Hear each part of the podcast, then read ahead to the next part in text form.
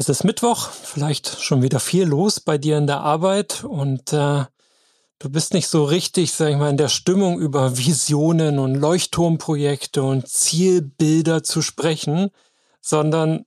dir ist das naheliegendste wichtig, nämlich jetzt wieder PS auf die Straße zu bekommen und einen Unterschied zu machen mit dem Projekt, mit der Projektarbeit, in der du involviert bist. Und darauf bezieht sich auch Frage Nummer 12.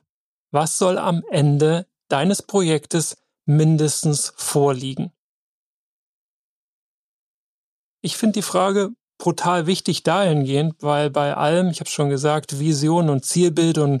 Big Picture und großes Ganze und das ist das motivierende, grande Finale in deinem Projekt, finde ich es doch schon sehr, sehr wichtig, auch mal über die Minimumziele, die das Projekt erfüllen und erreichen soll,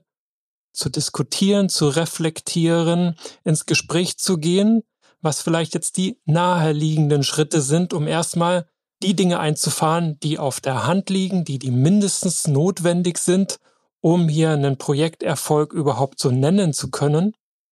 und um dann zu gucken, okay, was können wir noch oben drauflegen?